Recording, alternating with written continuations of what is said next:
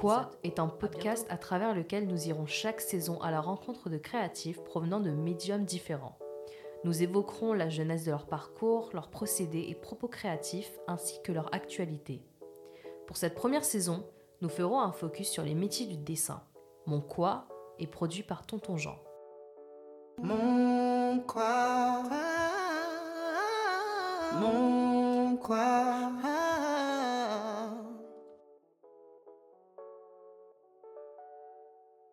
Yo, je m'appelle William Sarr, j'ai 23 ans, je suis artiste peintre, né et grandi à Paris. Acte 1.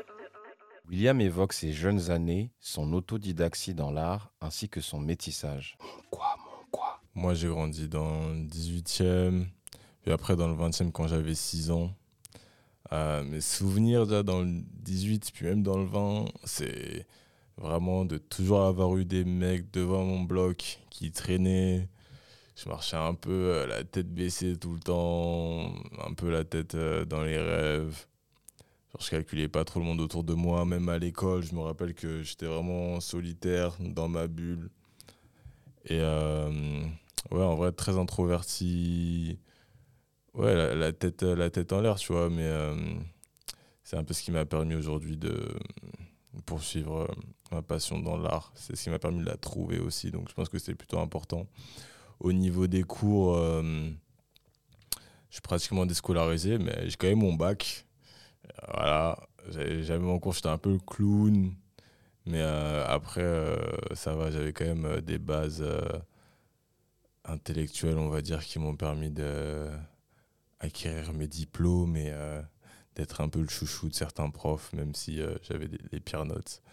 Donc euh, ça, c'était plutôt cool en soi. Alors, euh, moi, je suis une première génération d'immigrés, c'est-à-dire que mon père est né, a grandi en Afrique du Nord, plusieurs générations. De base, on est des juifs d'Espagne. On s'est fait virer au 15e siècle. Donc, voilà, sans rancune. Ma mère, elle est née en Côte d'Ivoire. C'est un peu la même chose. On s'est fait chasser à cause de tout ce qui est guerre ethnique et tout. Du coup, ça fait que depuis que je suis petit, je vais énormément en Côte d'Ivoire. Euh, franchement, depuis mes trois ans, je fais des voyages récurrents. J'allais genre peut-être trois fois par an. Euh, beaucoup, de, beaucoup de souvenirs. En vrai, euh, je sais pas à quel point ça m'a influencé aujourd'hui, mais euh, je sais que je me rappelle de pas mal de choses et je dirais pas de choc culturel, mais euh, en tout cas de, de deux mondes différents comme ça. Euh, Alors moi, quand j'étais petit, je me rappelle d'une seule expérience avec le dessin. C'est euh, une fois la prof, elle nous avait demandé de dessiner et j'avais fait mon petit euh, bonhomme tout carré, tout bien. Sauf que la première tête a été trop petite. Du coup, je repasse une grosse tête par-dessus, tu vois. J'envoie le dessin à la prof et elle me dit Mais William, euh, tu peux pas faire deux têtes sur le dessin, tu vois. Et je suis juste retourné silencieux vers ma chaise en mode euh, Tu vois, t'as rien compris. Mais euh, à part ça, les, les seuls souvenirs, c'est plus ma mère en fait qui me disait que je dessinais tout le temps devant la télé et tout. Mais après le déménagement, parce que voilà, quand j'avais 6 piges, j'ai bougé dans le 20e, je dessinais beaucoup moins et. Après, c'était plus euh, les jeux vidéo et tout. euh. Mes souvenirs de, hum, qui m'ont plus impacté niveau art plastique, c'est. Déjà, je me rappelle qu'on avait une reproduction d'un Picasso, une maternité, qui était tout le temps accrochée dans le salon. Et c'était un peu comme. euh, genre le truc euh, parfait, académique. Tu sais, t'as l'impression que tu peux jamais y arriver. Genre, c'est comme jouer le piano, tu sais, quand tes parents, ils sont pas. ils ont pas un peu ce background. Qui va te pousser à suivre tes passions ou euh, à suivre de l'excellence, tu vois. Mais euh, sinon, ouais, premier souvenir de l'art, c'était euh, déjà aller voir la Joconde à l'époque au Louvre quand elle n'était pas aussi protégée, marcher devant pour voir si elle nous suivait des yeux. Et aussi le cri de Munch sur MTV. C'était un peu le truc pop à l'époque et ça m'a marqué pas mal quand même, tu vois. Et ouais, après, bon là on sort un peu de l'enfance, mais c'est plus vers mes 13 ans que je me suis rendu compte qu'en fait, euh, mon capital émotionnel et euh, un peu ma personnalité, parce que j'avais enfin, un peu conscience de ça, que j'étais archi introverti, ça allait un peu être ma clé euh, d'échappatoire au mode de vie traditionnel, tu vois, job, tu payes ton loyer. tu sais. Moi, je voulais juste avoir une maison dans la forêt, une famille, et, fin de l'histoire, tu vois. Et je me suis dit, ok, l'art, c'est pour moi, tu vois.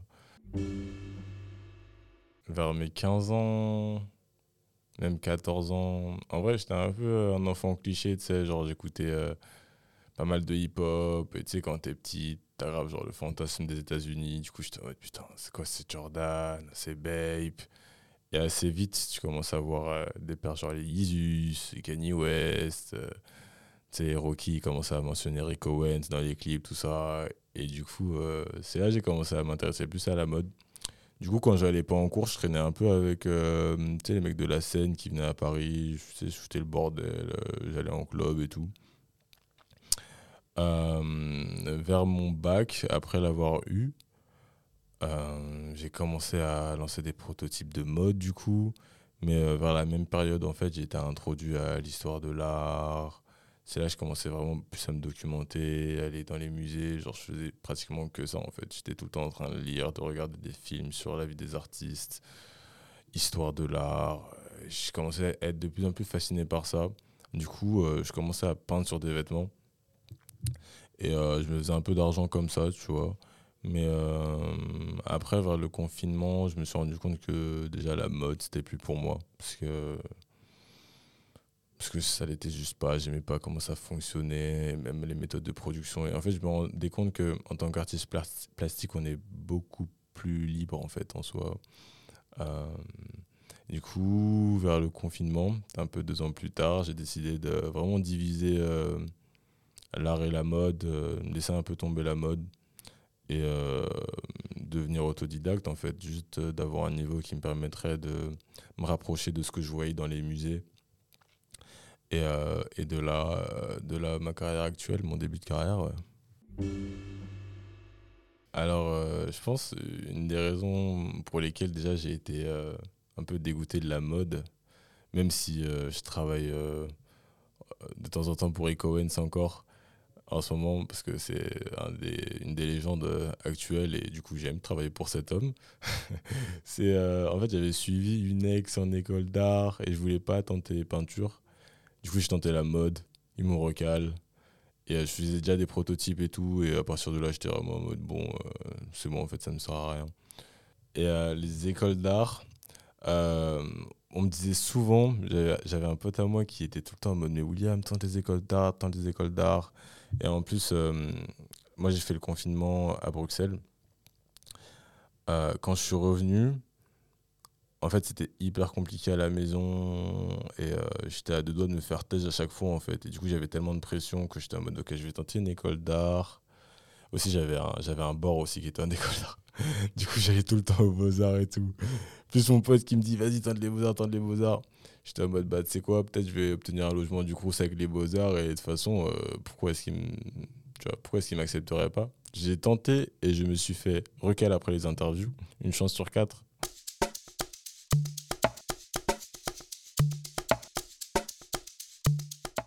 Acte 2. William nous présente son quoi créatif ainsi que la curation de ses références dans son travail. Quoi, mon quoi? Alors, mon... comment je définirais mon quoi créatif? Je pense que je vais regrouper ce terme euh, sous le mot vision.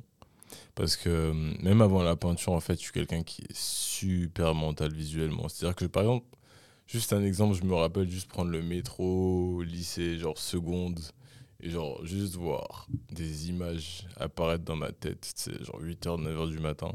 Parce qu'en fait, genre, j'ai traversé des choses qui m'ont un peu forcé à me dissocier de mon corps. Et en fait, genre, je me suis rendu compte que vraiment, mon, mon processus d'imagerie mentale était vraiment hyper puissant. Maintenant, je l'ai peut-être un peu perdu parce que je produis déjà. Ça veut dire que je sais que je peux appliquer plus sur la toile. J'utilise beaucoup de références photos maintenant. Euh, Il y a aussi des usages de certaines substances que je n'encourage absolument pas, qui je pense peuvent brider euh, ce, cette petite euh, lumière qu'on a en soi. Mais euh, en soi, j'ai quand même la vision, elle est toujours là. Et en fait, c'est ça mon quoi créatif, c'est vraiment ma vision. C'est essayer de, de, regrouper un peu euh, les un peu l'époque dans laquelle je vis avec euh, mon intérieur émotionnel et euh, tu vois les gens en fait. Je pense que c'est surtout l'humain en fait qui m'inspire. Et ça que j'essaye de, de capturer le plus en fait. C'est l'humain c'est et ça qui est intéressant aussi avec la peinture c'est que tu n'utilises pas de mots tu vois et je fais beaucoup de portraits par exemple et dans le portrait tu peux dégager tellement de d'énergie, il y a tellement de choses qui émanent d'un visage en fait que ça, ça, ça, ça, en dit long en fait, ça dit presque tout. Du coup, je pense que pour l'instant, c'est ça. Alors, je pense que la manière dont j'interprète ma vision dans mon art, ça va être euh, essentiellement à travers le choix de mes sujets. J'essaye de choisir des humains qui arrivent à faire transparaître leur mode de vie, un état émotionnel, spirituel, même physique, qui en fait, même par exemple à travers une photo, tu peux comprendre le mode de vie d'une personne et l'harmonie qu'elle a en, en elle-même. Et ça, je trouve que c'est très très puissant, vraiment magnifique. Et du coup, euh, je pense que c'est surtout dans la curation de mes références en soi, parce que j'utilise beaucoup de références dans mon art, pour être transparent avec toi. Et euh, je pense que bientôt ça, ça, va changer et je vais utiliser d'autres manières de transmettre tout ça. Mais pour l'instant, ouais, c'est vraiment, vraiment ça. C'est vraiment dans la curation euh, des humains que je sélectionne. Même récemment, j'ai demandé à un ami de poser pour moi parce que tout simplement, je trouvais que cette personne avait une personnalité euh, qui correspondait exactement à ce que je recherchais. Et même si je vais la mettre dans un contexte qui est totalement différent de lequel euh, il vit, ça fit en fait, tu vois. Ça, ça, ça convient parce que parce que c'est vivant en fait, tu vois. Alors niveau mentor, euh, moi comme j'ai dit, je suis quelqu'un de très introverti, donc en soi, j'ai eu beaucoup de mal à développer tout ce qui est interaction sociale, etc. Et être smooth un peu euh, dans la manière d'approcher les gens. Euh, Je sais que je suis gênant parfois pour pas mal de monde. Et, du coup, je pas vraiment de mentor, mais il y a quelqu'un qui m'a beaucoup aidé et qui est toujours ouvert à m'aider en ce moment. Je vais pas citer son nom parce que je suis pas sûr qu'il soit envie d'être cité. Je pense qu'il se reconnaîtra. Je lui ai envoyé un message il y a pas longtemps. Euh, c'est lui qui m'a donné un show euh, en janvier. euh, et pour moi, c'est un peu la chèvre, parce qu'il a les pieds sur terre et il est rempli d'amour. Donc je lui envoie un gros bisou, s'il se reconnaît, s'il écoute ça. Euh, après, en termes de mentor, je cherche pas particulièrement de mentor parce que, parce que au final, j'ai traversé tellement de choses dans ma vie que, hum, en fait, j'ai une haine qui se dirige d'elle-même, en fait. Et du coup, c'est un peu ça mon mentor. C'est plus euh, cette, cette ambition de, tu vois, de, tout détruire, mais hum, qui au final se transforme en énergie créatrice qui, tu vois, qui se transforme presque en amour universel. Euh, je pense que c'est plutôt ça qui, me, guide aujourd'hui. Alors, pour l'instant, euh, j'ai beaucoup exploré l'aspect anthropologique et colonialisme et j'ai essayé de reverser ça pour euh, le transformer en excellence, en fait. C'est ça que je voulais. Je voulais donner ce statut d'excellence qu'on a eu dans l'histoire occidentale pour euh, nous, en fait, chez les afrodescendants et euh, de manière euh, plus générale, les Noirs. Même si euh, je sais que j'ai pas mal de difficultés quand même avec ça parce que en termes d'identité, euh, étant métisse, je sais que j'ai eu pas mal de, de step back en fait, des gens qui étaient juste euh, plus noirs que moi. Après, bon, je sais que ça peut être un peu tabou, etc. Donc euh, voilà, après moi, je sais ce que je sais ce que je pense, tu vois, je sais ce que j'ai vécu, voilà, tout simplement. Mais euh, je commence de plus en plus à adapter ma vision à quelque chose de moderne et euh, je suis quelqu'un qui passe beaucoup de temps sur Internet, j'ai grandi avec Internet et je suis très au courant de toutes les esthétiques euh, néo-contemporaines. Et donc je commence de plus en plus à m'aventurer vers ces sujets-là. Je commence aussi à m'intéresser à tout ce qui est l'univers du costume parce que même si la mode m'intéresse pas tant que ça, le costume m'intéresse beaucoup parce que, par exemple, je suis un fan de dégâts et euh, dégâts, c'est par exemple la danse classique. Euh, puis même, je trouve que c'est un autre euh, aspect de l'excellence en fait occidentale et ça m'intéresse aussi de rentrer là-dedans et de la retourner un peu à notre avantage, de, de nous intégrer plus là-dedans. Par exemple, je vois très peu de ballerines noires, juste pour un exemple, tu vois, mais je sais qu'il y a tellement de choses à explorer en fait que je compte diviser ma vision dans plusieurs aspects, continuer à faire ce que j'ai fait et prendre un deuxième chemin et un troisième chemin. Donc c'est beaucoup de travail, c'est beaucoup de production, c'est beaucoup de réflexion, mais j'ai que ça à faire. Donc euh, c'est euh, voilà, en fait c'est la seule chose qui m'excite en fait, c'est d'en faire plus et de toujours euh, plus développer ma pratique et d'aller encore plus loin avec ma vision et de réussir peut-être à changer les choses pour les générations à venir concernant tout ça, genre de juste montrer que peu importe là d'où tu viens, comment tu as grandi, tu, tu peux atteindre n'importe quel euh, horizon et tu peux aborder n'importe quel sujet aussi. Ça, c'est quelque chose que moi, j'ai pas eu accès. Je sais que, par exemple, quand tu grandis avec une famille aimante et qui te pousse à l'excellence, c'est beaucoup plus facile à mon âge de, de voir des gens qui voilà, sont à fond dedans et ont déjà leur truc établi. Mais je sais que euh, exprimer sa personnalité et vraiment genre euh, se laisser aller être bien dans sa peau quand on vient d'une famille un peu euh, compliquée, tu vois, un peu peut-être qui a, qui a des tendances à traumatiser les enfants ou juste à, tu vois, un peu les restreindre. C'est très dur de vraiment être soi-même, tu vois. Et moi, j'aimerais bien changer ça. Parce que j'ai eu la chance quand même de, d'avoir des gens qui m'ont permis de m'ouvrir l'esprit. Et du coup, je considère que c'est un peu une des missions de faire ça pour, euh, pour les plus jeunes aussi, quand même. Genre, sincèrement. Alors, euh, à travers mon quoi ou ma vision, si on veut, je pense que la chose dont je suis le plus fier, c'est de ne pas avoir euh, eu à démarcher des gens.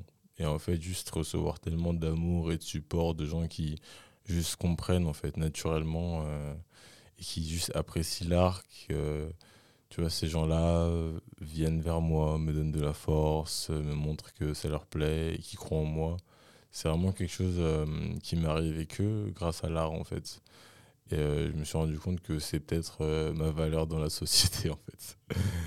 Et euh, ça, ça, ça chauffe le cœur euh, très très fort parce que, en fait, si c'était pas pour l'art, euh, je, sais pas ce que je ferais. Je sais pas ce qui me motiverait, je sais pas ce qui m'exciterait. Et du coup, avoir un peu ce, support, c'est déjà quelque chose d'excellent pour moi.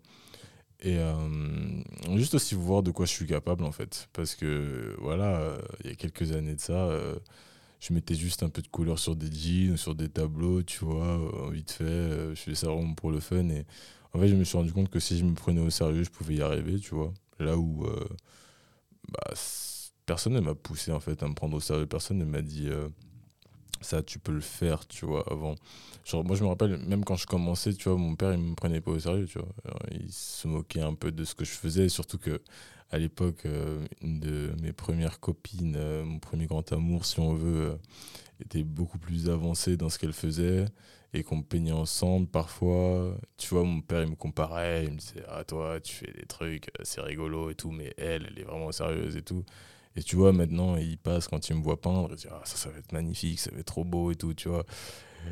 Et donc, euh, ça, ça, ça, ça régale. Mais après, des trucs un peu plus perso. euh, après, en vrai, je je suis pas non plus là à attendre qu'on soit fier de moi ou quoi. Donc, c'est plus personnel en mode, je suis juste euh, un peu fier de moi et, je comprends qu'en fait, je suis capable de faire les choses si je m'y mets. Ça, c'est très important parce que parce que en fait, il y a que ça qui va donner la motivation, tu vois, savoir que tu peux y arriver si tu t'y mets vraiment, en fait. Et euh, ça, c'est quelque chose que j'ai dû découvrir moi-même. Et ça, c'est quelque chose dont, ouais, dont je suis plus fier pour le moment.